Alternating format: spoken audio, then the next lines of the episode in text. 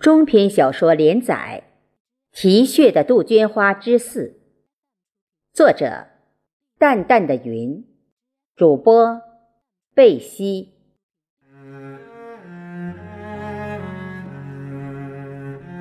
竹川县境内的秀川山主峰，高度为海拔五百九十二点二米，是大别山南麓的最高山峰。进入初冬。山间聚集了大量云雾，站在主峰远眺，群山若隐若现，美不胜收。主峰以下有三潭瀑布、云影寺、东游记度假村等景点，山下有庄严肃穆的烈士陵园，组成了偌大的秀川山风景区。三县作家笔会选址在风景区的度假村，参加者有省史学专家、县志办和文联负责人及本土作家。作为与笔会主题有关联的烈士后代杜鹃，参入了会议接待。笔会期间。通过专家讲解和上山考察，我对大别山大革命时期的斗争脉络有了初步的了解。黄麻起义受挫后，副总指挥吴先浩带领几十人转战于秀川山打游击，很快就组建了一支红军队伍，参加者大多是穷苦农民。也是后来中国工农红军第四方面军和鄂豫皖苏区的重要来源及组成部分。夏夜和杜鹃的爷爷应该是这个时期参加红军的。虽说已进入了冬季，杜家村幽静的环境，各方相关历史资料的汇集，更有。杜鹃等工作人员的热忱，让人感觉到了温馨。作家们对这段历史的写作也顺畅多了。一天，正在整理笔记，杜鹃从门卫处打来电话，说一个姓夏的女士要拜见。我感到很纳闷，在这里，无亲无故。怎么还有人要见我？一会儿，杜鹃带领一位年轻的女士来到了房间。她指着我对那位女士说：“这就是你要找的方作家。”然后，很礼貌地退出了房间。大哥，总算找到你了。那女士深深松了口气。我却惊呆了，面前站着的分明是夏夜。我怕认错了人，揉了一下眼睛，又仔细看了眼前的这位女子。不错，就是夏夜。虽说过去四年了，她的模样已刻在记忆里。但当年护士长何大姐明确告诉我，夏夜。患血癌已病逝，难道何大姐也弄错了？我一下子糊涂了，只机械地说：“你怎么现在才来找我？”是看了散文《杜鹃红似火》，你没如约而来，知道你没忘记夏夜，我才找到这里来了。”对方解释道。为了遵守当年的那个约定，每年四月都会上家乡的杜鹃山等你。你没如邀而来，没想到今天在秀川山遇见你。我充满惊喜、略带忧伤的情绪，似乎提醒了对方。他急忙说：“大哥，你弄错了，我是夏夜双胞胎妹妹夏紫竹。”啊，双胞胎妹妹，难怪长得这么像。我惊异的说话都不连贯。稍缓过神来，面对夏子竹，虽然为刚才的失态感到不好意思，但他的到来却使我过分激动，于是问他：“怎么知道我在竹川？”夏子竹连忙说：“父亲看了那篇怀念姐姐的散文，才知道你和姐姐是战友，很感谢你，要我一定要找到你。”当面致谢。按文中地址找到桃源县文联，被告知你在竹川县参加笔会，这才赶了过来。平静下来后，夏子竹向我讲述了姐姐的悲情和此次来的目的。当年，姐姐完成救灾任务返医院，就感觉身体不适。做化验检查发现血液有问题，在北京三零幺医院进一步检查，确诊为一种类型很不好的白血病。因病情进展很快，虽然经医院全力救治，还是不幸病逝。父母亲都是国家机关干部，均年过五旬，经不住白发人送黑发人的打击。双双病倒。姐姐病危时，我正在国外读研，匆匆赶回与姐姐见了最后一面。因疾病的折磨，姐姐几乎无力说话，但仍很艰难地流露出了对父母的歉意，把孝敬父母的重任托付给了我。姐姐的逝世。全家充满了悲伤。为了不让父母见物思人，我狠心在墓前焚烧了姐姐遗物。几年来，虽然父母言谈中从不提姐姐，但我清楚，姐姐依然在二老心中占有重要位置。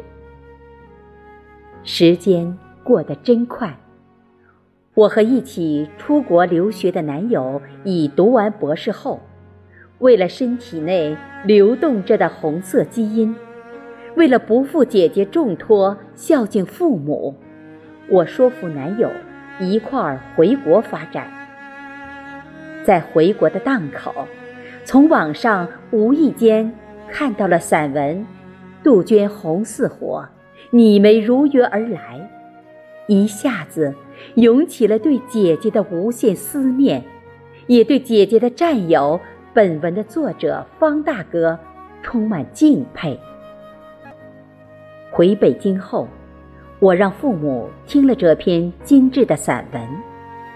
主播贾小林那忧伤的诵读，把父母的思绪一下子带到了与姐姐共同生活的岁月。两位老人思念的泪水一直未干，他们为姐姐有你这样的知心战友而欣慰。父亲认为你是值得信赖的人，于是拿出了一个精致的木盒，说里面有爷爷的遗物，要我交给你，帮助完成爷爷的遗愿。说完，夏子竹从包里拿出了那个小木盒。夏子竹忧伤的叙述，让我沉浸在思念战友的悲痛之中，对未能去北京见夏夜最后一面而深深自责，也对他父母的信任充满感激，感到了沉重的责任。我缓缓打开木盒，见里面有一盘老式录音磁带，下面压着一个油纸包，包里有一枚已褪色的布制五角星和一张写有人名的纸条，其中杜东奎、黄德胜赫然入目，不由得心中一震。冥冥之中预感这人名似乎与我存在某种联系，答案应在这盘磁带之中。杜东魁是杜鹃的爷爷吗？我止不住心中的激动，连忙打电话喊来了杜鹃。两位姑娘的手紧紧地握在了一起。杜鹃惊喜地说：“难怪一见到你就有似曾相识的感觉，你有一位好姐姐。纸条上杜东魁的名字肯定是我的爷爷，他们是战友。”此时，大家更想知道录音带里的内容，于是，杜鹃去风景管理处借来了录放机。我小心地安上磁带，启动了录放机的按钮，立即传来了夏死竹爷爷低沉颤抖的声音：“我叫夏修银，光山县人。”因家境贫穷，十七岁就参加了红军。部队主要在大别山一带打游击。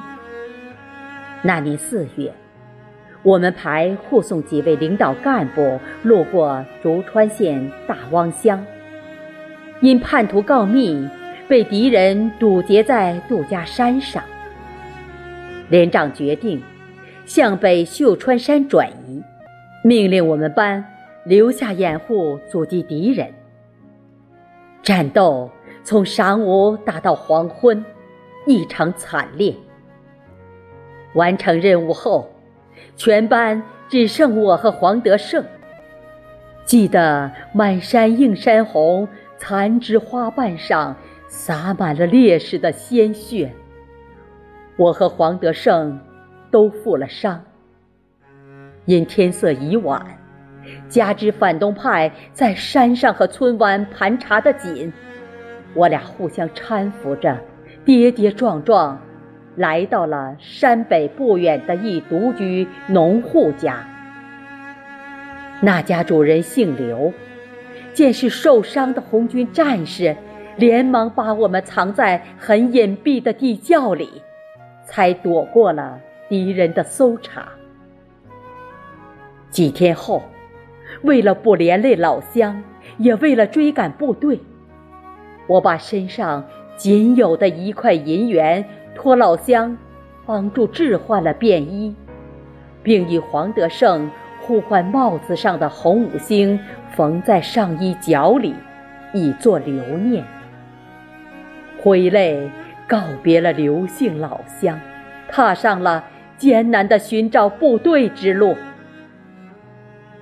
全国解放后，曾委托工作人员到大别山一带寻找过失散的战友黄德胜和救命恩人，都无功而返。现渐渐老去，对战友思念至极，留下录音，希望后辈不要忘记他们。杜家山战斗中。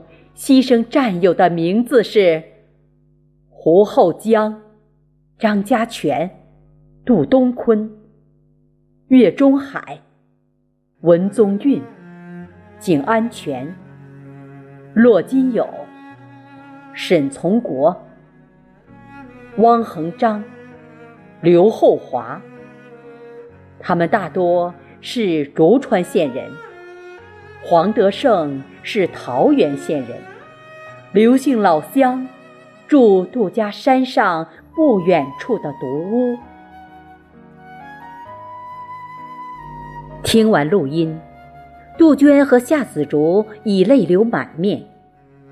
尽管留学博士和乡镇护士身份有着巨大差别，但阻止不了血脉中流淌的那份红色亲情。夏子竹激动地拥抱着杜鹃，此时两个红军后代的心紧紧地连在了一起。爷爷临终前要求父亲一定要找到黄德胜爷爷和烈士们的后代，以了他的心愿。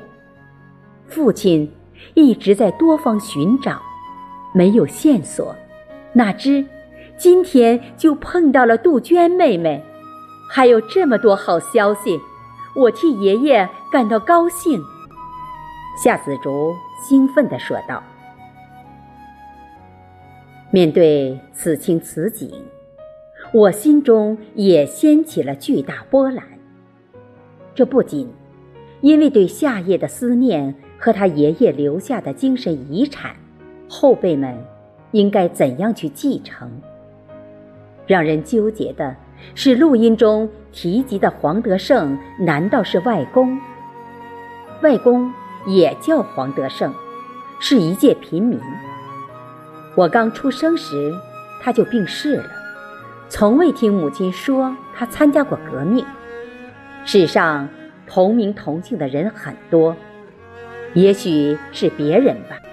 我决定回家后询问母亲，但外公曾参加红军的意念却是如此强烈，心中留下了那份期盼。